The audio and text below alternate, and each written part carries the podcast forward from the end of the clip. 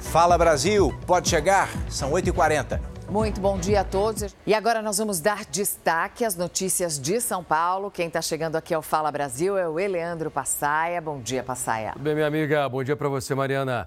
Eu começo com essa notícia do homem que matou a mulher depois tirou a própria vida. Veja só o que ele fez: convida a mulher para ir para um lanche no mesmo lugar onde eles fizeram o primeiro encontro. Eles saem dessa lanchonete, vão para uma praça. Depois que eles terminam de comer o lanche, olha o que, que o cara apronta. Que coisa mais idiota, imbecil e criminosa. Põe no ar. Tinha tudo para ser um encontro romântico. O casal estava nessa moto e procurava um local para comer o lanche que havia acabado de comprar em uma lanchonete da região. Os dois pararam nessa praça, que fica bem próxima aqui à Avenida Giovanni Gronchi, no Morumbi, zona sul de São Paulo, cheia de árvores e comezinhas.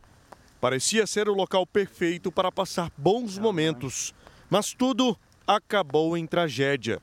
O casal tinha acabado de chegar aqui nessa praça, colocado o lanche na mesa, e antes mesmo de comer toda esta comida, o homem começou a discutir então com a mulher. Na sequência, sacou a arma atirou pelo menos duas vezes na companheira, deu dois passos para trás e tirou a própria vida. A Polícia Civil agora tenta descobrir o que motivou toda essa cena. A área foi cercada para a perícia dos corpos. A mulher nem teve tempo de ser socorrida, ficou caída ao lado da mesa. Já o corpo dele ficou a poucos metros. Os peritos recolheram as provas do crime. Não tem câmeras de segurança nesse ponto, por isso que pode ser que ele escolheu aí estrategicamente para poder matar a companheira. A arma foi analisada, descarregada e colocada sobre a mesa. Eles encontraram três cápsulas deflagradas e duas intactas. A polícia vai investigar agora a procedência da arma e se o homem tinha permissão para o uso. O caso já está sendo investigado pela delegacia da região. Vamos girar os nossos repórteres ao vivo. Atenção, porque a Paola Viana, desde as primeiras horas da madrugada, acompanha a operação da polícia. São duas operações diferentes, já tem gente presa. Aliás, eu estava contando até aqui quatro presos. Surgiu mais alguém, Paola? Bom dia para quem está chegando no Fala Brasil. Pode ser que esse número aumente a qualquer momento, Passaia, porque os policiais estão nas ruas aqui de São Paulo, ainda em várias regiões, cumprindo esses mandados de busca e apreensão. Nós acompanhamos uma das abordagens na zona sul de São Paulo. Um jovem de 18 anos que foi encontrado pela polícia, já era procurado da justiça, que quando menor estava envolvido com vários crimes, mas principalmente com o tráfico de drogas e também roubo. Durante a abordagem, ele ofereceu resistência e por isso agora vai responder também por resistência à prisão e agressão. Além desses outros presos, então, como eu disse, o um número de presos e apreendidos no caso caso se forem adolescentes, pode aumentar, porque os policiais estão nas ruas ainda, são muitos mandados, 100 mandados de busca e apreensão e 50 policiais pelas ruas aqui da capital paulista. Passar essa é a terceira fase já da Operação Microteros. As, nas outras duas fases da operação, que ocorreram no início do ano, mais de 70 menores de idade infratores foram apreendidos nestes dois trabalhos da polícia. Então segue agora a terceira fase da operação sem horário para terminar hoje aqui na capital, Passaia. Ok, Leide Paola, muito obrigado. Vamos falar de São Paulo, assunto é segurança, falar Brasil com foco nessa cidade que é enorme e tem muito problema também. Policial militar que reage a assalto Zona Leste. Atenção, Zona Leste. William Leite tem informações. Policial, ele percebeu que tinha alguém sendo assaltado, porque o assalto não era com ele. Mas ele reagiu, hein, William? Condição. Tô te ouvindo, William. Você consegue me ouvir? Se o William não conseguir me ouvir, eu tenho as informações Olha, aqui. A situação muito complicada desse policial que estava no trânsito e que verificou ali que uma pessoa estava sendo roubada. Então, os criminosos levaram a moto, ele acompanhou. Num determinado momento, os criminosos perceberam que estavam sendo eh, seguidos e aí fizeram menção de pegar uma arma. O policial de dentro do carro começou a atirar, disparou contra os dois que caíram da moto, um correu, foi atingido ficou a cerca de 500 metros dali da região de Guaianazes. O outro fugiu, mas deu entrada no hospital. E assim que ele deu entrada no hospital com ferimento de bala, os atendentes ligaram para a polícia e ele foi reconhecido. Portanto, os dois foram atingidos por esse policial ali na estrada Itaquera Guaianazes, zona leste de São Paulo. Nesse caso, o policial que estava a paisana, mas dentro do carro, que acabou atingindo os eh, criminosos que tinham acabado de roubar aquela moto. Passaia. Ok, William, ao vivo, informação que não para aqui no Fala Brasil. O foco é São Paulo agora. Uma fabricante de cigarros eletrônicos vai ter que pagar o equivalente a mais de 2 bilhões de reais em um acordo judicial. Valor que será dividido entre seis estados americanos e a capital, Washington, e será usado para fortalecer, para fortalecer os programas de redução do tabagismo para menores de idade. Segundo as autoridades, essa empresa é responsável pelo início de uma crise nacional de saúde pública por ter feito campanhas de marketing que induziram os mais jovens ao vício. E agora vamos para São Paulo, onde o governador Tarcísio de Freitas anuncia nesse instante investimentos na segurança de escolas. É ao vivo. O governador responde a perguntas dos jornalistas. Vamos ouvi-lo. Para dar esse suporte. Agora, o que a gente tem que registrar é a valentia, é, é a coragem, é o amor que eles têm pelos alunos, pelos pais dos alunos, pelas famílias, essa vontade de fazer a diferença. E no final isso traz para nós motivação. A gente também percebe, puxa, nós temos que fazer a nossa parte. O governador está respondendo a perguntas de jornalistas. Ele está em frente à escola Tomásia Montoro, que no mês passado foi palco de um ataque. Uma professora acabou morta por um aluno. O governador está tratando da contratação de psicólogos para dar todo o apoio à saúde mental das crianças que vivem esses traumas nas escolas. São mais de 100 ataques registrados por dia só no estado de São Paulo.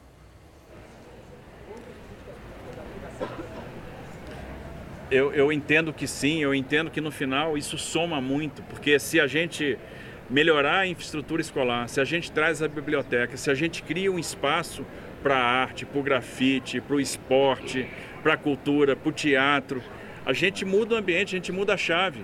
A gente faz com que essas crianças se esqueçam do terror, que elas se esqueçam das ameaças, que elas se concentrem numa atividade que é legal, que constrói, elas desenvolvem outras habilidades, outras competências, e eu entendo que todo esforço para criar esses ambientes, para trazer, aproximar a cultura da escola, é, isso vai fazer a diferença. É um excelente caminho. Então a gente tem o tempo para aproveitar nas horas é, extra aula, naquele horário extra classe, no contraturno, para tornar esse ambiente o melhor ambiente possível, para desenvolver essas ferramentas, independente de você ter o talento para a arte, de alguém ser amanhã é, um profissional disso, ele vai desenvolver a competência, a competência da comunicação, que é importante para ele vencer no mercado, ele vai desenvolver a autoconfiança, ele vai desenvolver a competência da oratória, ele vai desenvolver a competência da liderança. Só se ganha com isso. Governador Tarcísio de Freitas continua falando ao vivo. A gente pode voltar a qualquer instante. Lembrando que essa não é uma preocupação só de São Paulo. O governo federal anunciou um investimento de mais de 150 milhões de reais para dar mais proteção a estudantes nas escolas. Os garis de Paris retomaram hoje a greve da coleta de lixo. Da Europa, quem tem as informações é a nossa correspondente Ana Paula Gomes. Ana, muito boa tarde para você. Que época complicada para ser turista e querer visitar a França, né? Tem alguma previsão de quanto tempo dura essa nova paralisação? Bom dia, Mariana. Bom dia a todos. Não sem previsão, dias complicados em Paris. A gente deve voltar a ver a Cidade de Luz coberta de lixo, como a gente viu na última paralisação. Protestos também de outras categorias vão cruzar os braços contra o projeto que aumenta de 62 para 64 anos a idade da aposentadoria. Hoje também um dia sem trens, bastante complicado em Paris. Amanhã é um dia importante. O Conselho Constitucional vota vota a legalidade ou não desse projeto na França, Edu Mariana. A Paula Gomes acompanhando uma França difícil de ser visitada, em ebulição por causa dos protestos sociais, num tema que também interessa aos brasileiros. De volta ao Brasil, um golpista se passou por policial civil para extorquir moradores. Sabe onde? Barra de Guaratiba, Zona Sul, Zona Oeste do Rio. Esse estelionatário, gente, chegou a falsificar até uma decisão da justiça. O Marcelo construiu esta casa num terreno do governo federal em Barra de Guaratiba, na zona oeste, e caiu em um golpe tentando legalizar o imóvel que está numa área de preservação ambiental. Ele conheceu um homem que se dizia advogado e que prometeu resolver o problema jurídico mediante o pagamento de uma multa de mais de 28 mil reais. Marcelo começou a fazer os depósitos e diz que pagou 17 mil reais. Só descobriu que caiu num golpe quando foi convocado pela justiça para prestar depoimento sobre a casa e contratou um advogado de verdade. Mas o golpe não parou por aí. O estelionatário resolveu se passar por um policial civil que trabalhava aqui nesta delegacia, entrou em contato com o Marcelo pedindo dinheiro com a desculpa de que era para cobrir os custos da investigação. O verdadeiro agente não quis gravar a entrevista, mas confirmou que existem pelo menos dois casos de estelionato em que o nome dele foi usado indevidamente. A Polícia Civil já identificou o golpista e pediu à Justiça um mandado de prisão. Posso até ficar no prejuízo desse cara assim, mas eu não quero que minha casa já seja já é derrubada. Eu trabalhei desde 13 anos de idade para conseguir esse, esse meu patrimônio. E atenção, porque a Receita Federal vai intensificar a fiscalização do pagamento de impostos de produtos importados via comércio eletrônico das empresas chinesas. O governo anunciou que não serão mais isentos de tributos os produtos que têm valores menores de 50 dólares, o equivalente a mais ou menos 250 reais. Na prática, essas encomendas de menor valor vão ficar mais caras. A Receita também vai exigir mais informações sobre exportadores e importadores e, em caso de subfaturamento ou dados incompletos ou incorretos, vai aplicar multa de até 50% do valor da mercadoria. O Fala Brasil está de olho na agenda do presidente Lula, que desembarca daqui a pouco, às 11h30 da manhã, horário de Brasília, em Pequim. Essa já é a segunda etapa da visita do presidente à China. Há um encontro previsto com o presidente Xi Jinping para amanhã. Vamos saber detalhes aqui com a Vanessa Lima. Vanessa, bom dia para você. Como deve ser esse encontro? Bom dia, Edu. O presidente Lula e Xi Jinping devem ter uma reunião reservada. Também está prevista a assinatura de vários acordos bilaterais. Na área da tecnologia, por exemplo, os dois países estudam lançar um satélite capaz de monitorar áreas como a da floresta amazônica, mesmo em dias nublados. Na economia, a ideia é ampliar a exportação de produtos brasileiros para a China e que os negócios possam ser fechados sem passar pelo dólar, que é a moeda americana. Ontem, Lula visitou uma indústria de tecnologia, uma empresa de tecnologia, também teve encontros com empresários da indústria automobilística. Lula participou ainda da cerimônia de posse de Dilma Rousseff na presidência do Banco dos BRICS. A viagem de volta está prevista para amanhã, mas antes Lula vai fazer uma viagem, uma parada oficial, uma visita oficial aos Emirados Árabes. Edu, Mariana. Visita aos Emirados Árabes que deve acontecer no sábado. Obrigado, Vanessa Lima. Detalhe é que agora são 8 horas da noite em Xangai, de onde Lula sai para Pequim daqui a pouco. Vamos mudar de assunto porque, ah, Mariana, quem precisa fazer uma cirurgia pelo Sistema Único de Saúde sabe o que é a realidade, né? De enfrentar uma longa fila de espera. SUS é também cinema, sinônimo de sofrimento. Em alguns casos, essa demora pode acabar piorando ainda mais um quadro de saúde que já exige cuidados imediatos. Alguns casos são muito dramáticos, como o que você vai acompanhar agora. Imagine viver três anos deitado numa cama à espera de ser chamado para uma cirurgia. Só com uma operação na bacia, Daniel poderá ter a chance de sentar, usar cadeira de rodas e ser um pouco mais independente. Como está hoje, a situação para ele é de constrangimento, tanto que prefere nem mostrar detalhes do corpo. Três anos de espera e ela não vem. Eu sempre escuto a mesma coisa, que, que tem que esperar, que, que tá na fila, que tem muita gente nas frente, que a pandemia atrasou tudo e, e o tempo vai passando e meu filho vai crescendo, minha mãe vai envelhecendo. É, meu pai também, e essa cirurgia não sai. Aos 17 anos, Daniel foi atingido por um tiro no pescoço na comunidade em que cresceu em Franco da Rocha, Grande São Paulo. Lidar com a frustração da falta de tratamento adequado tem sido difícil para toda a família. Sem a cirurgia, o tratamento em um instituto de reabilitação da rede credenciada pelo Estado de São Paulo foi suspenso. Neste encaminhamento, o médico pede ao colega do Hospital das Clínicas que seja avaliada a realização de cirurgia. Mas a resposta foi que o atendimento é feito pelo sistema CROSS, que distribui as vagas no estado. E que, se não houver vaga, o paciente deve procurar atendimento na unidade de saúde mais próxima de onde mora. Já a Prefeitura de Franco da Rocha informou que Daniel já está inscrito no CROSS e aguarda a vaga. O problema é que a fila não anda, o que deixa a dona Vera, mãe de Daniel, angustiada. Tem que esperar, tem que esperar chamar ele, só tem que esperar chamar. Só isso que eles falam. Ninguém me ajuda, tá? Ele precisa de um colchão. A gente mora nessa casa aqui que não tem muito conforto para ele. A situação de descaso chega até a falta de medicamentos no posto de saúde e até mesmo insumos para o tratamento. Ele precisa de cinco dessas sondas por dia. Todo esse material tem sido custeado pela família. No caso do Daniel, quanto mais o tempo passa, maiores são as chances de atrofia muscular. A demora para essa cirurgia é inimiga da recuperação dele. Este médico ortopedista explica os riscos da espera pelo imobilismo, os ossos ficam mais fracos, mais suscetíveis a terem fraturas, podem ocorrer uma ossificação anormal e isso prejudicar a movimentação dessa articulação. Essas cirurgias, esse tratamento, o quanto mais precoce ele acontecer, é maior o benefício. Ainda segundo o médico, até que a cirurgia não aconteça, casos como o de Daniel exigem um tratamento multidisciplinar completo. É importante que ele seja acompanhado por uma equipe médica, equipe de fisioterapeuta, equipe de educador físico, psicólogos, nutricionistas, realmente para gente, para que a gente consiga oferecer qualidade de vida para esse indivíduo. De acordo com o Instituto Nacional de Traumatologia e Ortopedia, que realiza cirurgias de alta complexidade pelo SUS, no ano passado foram realizadas 625 operações por mês, o que parece não ser suficiente para a demanda.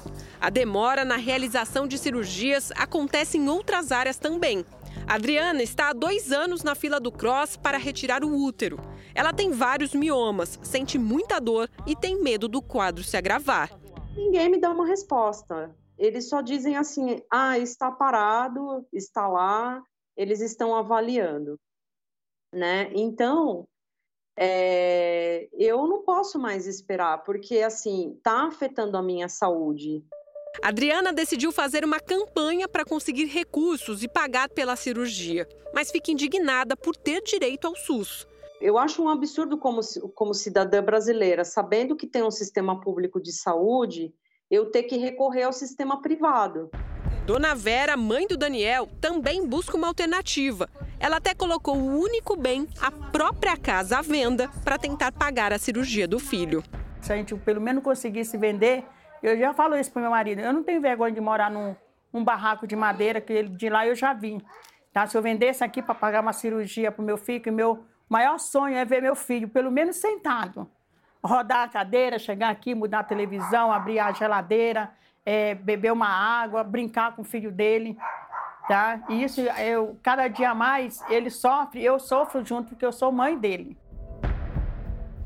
E aí, o que vai acontecer com o Daniel, hein? A Secretaria de Estado da Saúde de São Paulo informou que ele passou por atendimento em janeiro. Disse ainda que o caso dele foi inserido no sistema e vai ser encaminhado agora a um serviço de referência. E sobre a Adriana, a Secretaria de Saúde da Prefeitura informou que ela tem consulta agendada na especialidade de cirurgia geral ginecológica para o próximo dia 25. Só que a Adriana nos contou que ainda não foi informada sobre esse agendamento, não.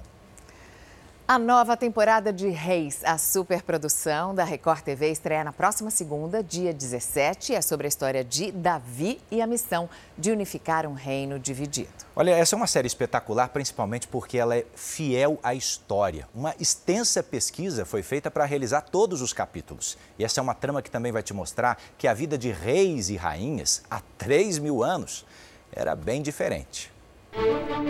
Coroa cetro, capa. Quando pensamos em uma rainha ou rei, essa é logo a imagem que vem à nossa cabeça.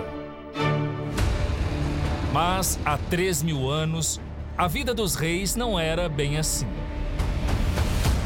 Os registros mostram que o primeiro rei de Israel, Saul, governava a partir de tendas, de acampamentos.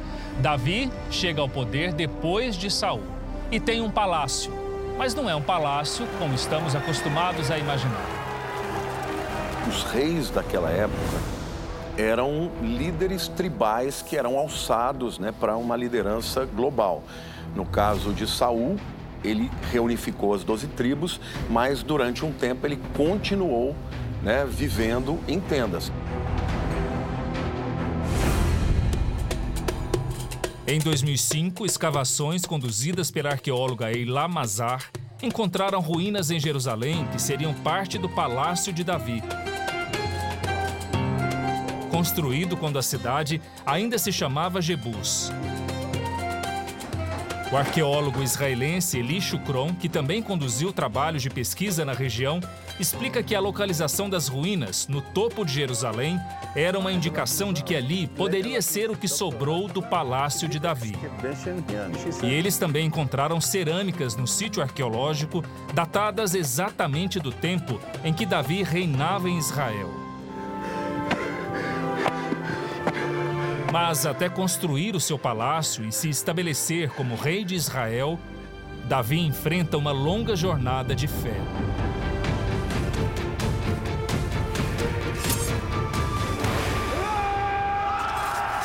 O rei Davi também começa como sendo um líder tribal, ele foi escolhido pela tribo de Judá, reinou sete anos em Hebrão apenas sob a tribo de Judá. O motivo, nas terras do norte, no reino de Israel, o filho de Saul assume o trono. Eu acho que eu não gravei nenhuma cena sem a coroa. Eu acho que até os momentos que ele tá de pijama e que ele tá saindo do quarto acordando, ele tá com a coroa. Ele sente que a força, que o poder tá aqui, né? Responde! Esbocete se revela um líder frágil para o reino de Israel. O que está acontecendo? Não é da sua conta. E o que é da sua conta você atrapalha! Esbocete é filho do rei, ele é um príncipe. Então, Davi não é um príncipe, mas ele é o escolhido por Deus. Davi fica mais maduro porque ele se torna consciente realmente do papel dele enquanto rei. E esses não são os únicos reis dessa trama. O grande inimigo do povo israelita segue incansável: o rei Aques, soberano dos filisteus. Enxerga como uma grande oportunidade e isso só aumenta mais a sede de poder do, do Axe. Ele começa a ficar completamente ansioso por essa vitória, por essa conquista, por tirar o esbocete, para acabar com a possibilidade de Davi se tornar um rei. Por acaso você já tirou a casa de Saul do poder? Vamos dizer que a enfraqueci um pouco mais. Fala logo como! Na verdade, Israel é de Deus. Então, se você quer Israel fortalecido, você tem que se sujeitar a Deus. E se sujeitar a Deus é aceitar quem Deus tinha escolhido como rei.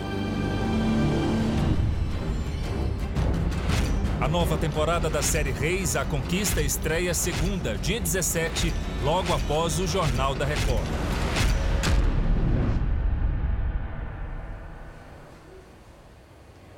E você pode acompanhar todas as novidades da sexta temporada da série Reis no r7.com. Lá você encontra vídeos, fotos e bastidores exclusivos das gravações. O Brasil vai abandonar o uso e a produção da vacina da AstraZeneca contra a Covid-19. A produção pela Fiocruz, no Rio de Janeiro, já foi interrompida e o contrato não foi renovado. Desde o ano passado, o Ministério da Saúde recomenda que as vacinas da AstraZeneca e também da marca Janssen não sejam mais aplicadas como reforço contra a Covid-19, a partir da terceira dose na população com menos de 40 anos de idade. O motivo é o seguinte: é o risco aumentado de trombose principalmente em mulheres. Até janeiro de 2022, a AstraZeneca já tinha sido usada em mais de 115 milhões de pessoas em todo o país. E o assunto agora é a sua segurança na hora de viajar de avião. O Ministério Público Federal está abrindo uma investigação para apurar as falhas de segurança dentro do Aeroporto Internacional de São Paulo, que fica em Guarulhos. Tudo isso depois da prisão das duas brasileiras na Alemanha. Kátia Bahia e Gianni Paulini, agora soltas, devem ficar mais alguns dias na Europa para só depois retornar ao Brasil. Elas estão em um hotel na Alemanha, junto à família, como mostra essa foto. Segundo a irmã de Katina, elas estão assustadas com a repercussão do caso. Às vezes elas se assustam um pouco porque elas não imaginavam que tudo isso estava acontecendo lá de fora. Então a prioridade agora é recompor a saúde mental delas. Elas estão muito abatidas, muito desgastadas emocionalmente, fisicamente. As brasileiras foram presas ao desembarcar na Alemanha, depois que funcionários terceirizados do Aeroporto Internacional de São Paulo tiraram as etiquetas das bagagens delas e as colocaram em malas que transportavam 40 quilos de cocaína. Os circuitos de segurança do aeroporto comprovaram a inocência das duas mulheres. Os primeiros funcionários detidos pela Polícia Federal atuavam na área restrita do terminal, onde as bagagens são separadas. Um deles estava em cima da esteira quando foi surpreendido pelos policiais. A Polícia Federal aguarda o retorno das brasileiras presas injustamente. Elas serão ouvidas na condição de testemunhas. O objetivo é identificar o restante da quadrilha. Já o Ministério Público Federal vai abrir um inquérito civil para apurar possíveis falhas de segurança no Aeroporto Internacional de Guarulhos.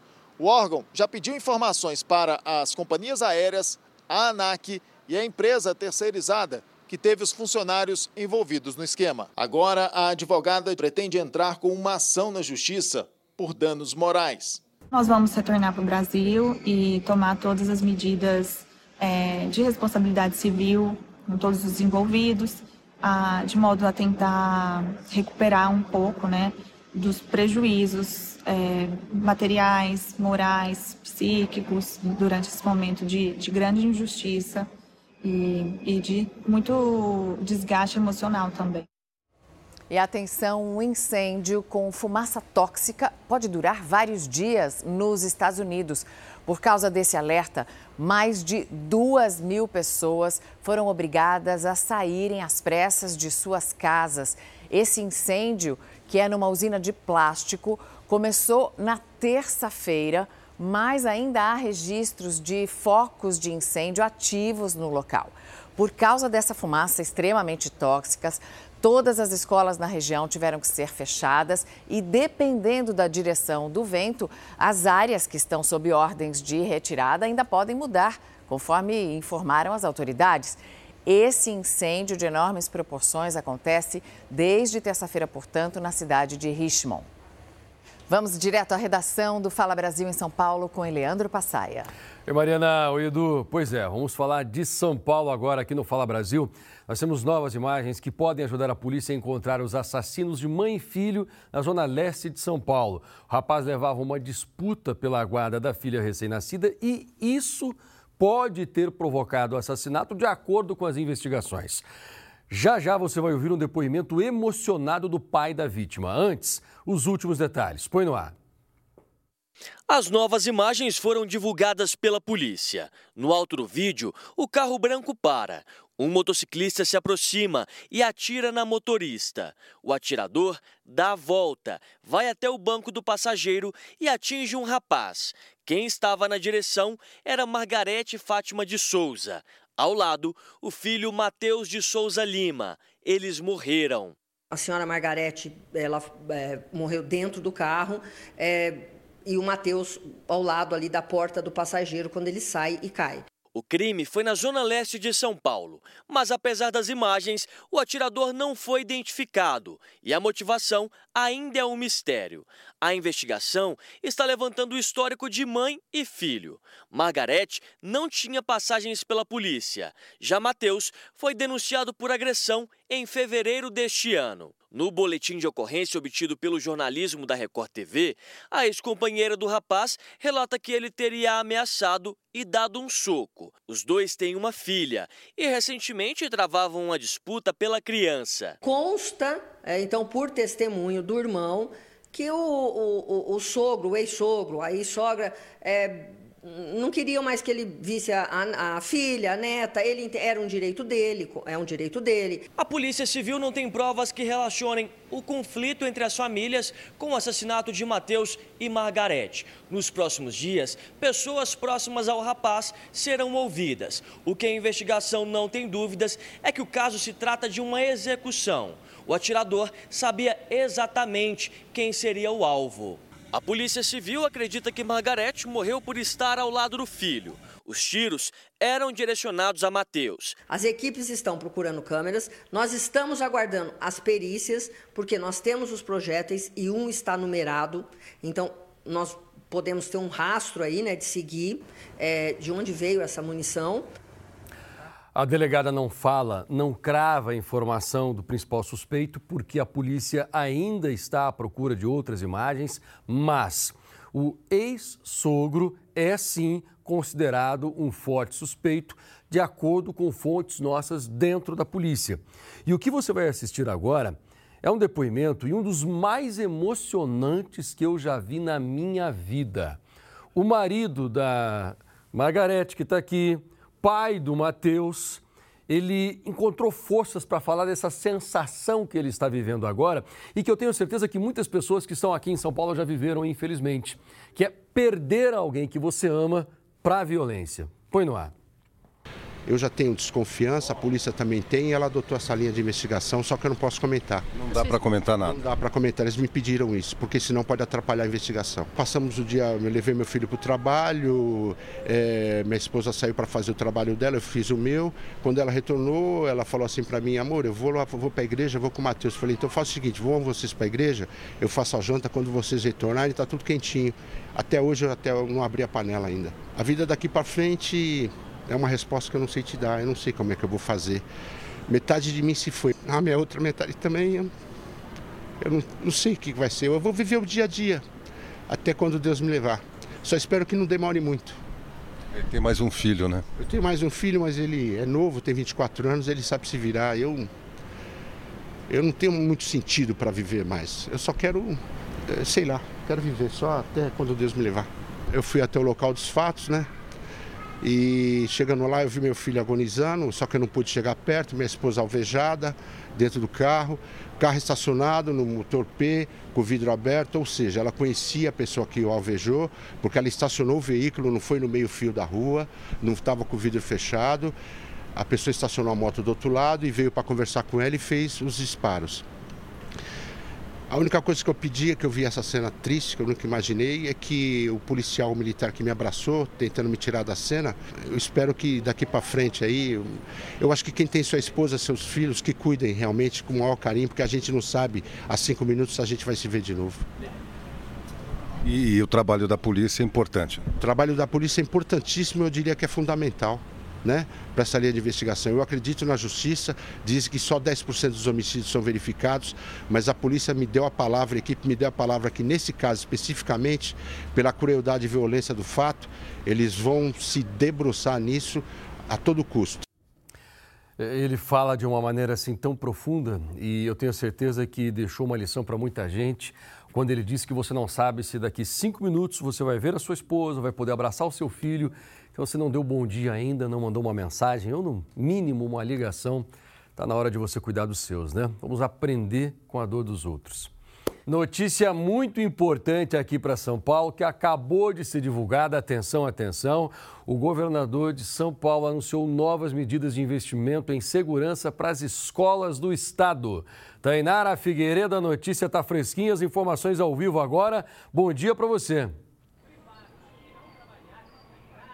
Bom dia, Passaiba, dia a todos que acompanham o Fala Brasil. Olha, investimento de mais de 240 milhões de reais. De imediato haverá o reforço no policiamento, não só nas rondas escolares, mas também em todas as modalidades de policiamento estarão à disposição para garantir segurança nos colégios estaduais. O aplicativo 190 SP também ganhou uma funcionalidade extra para atender as escolas com maior rapidez e eficácia.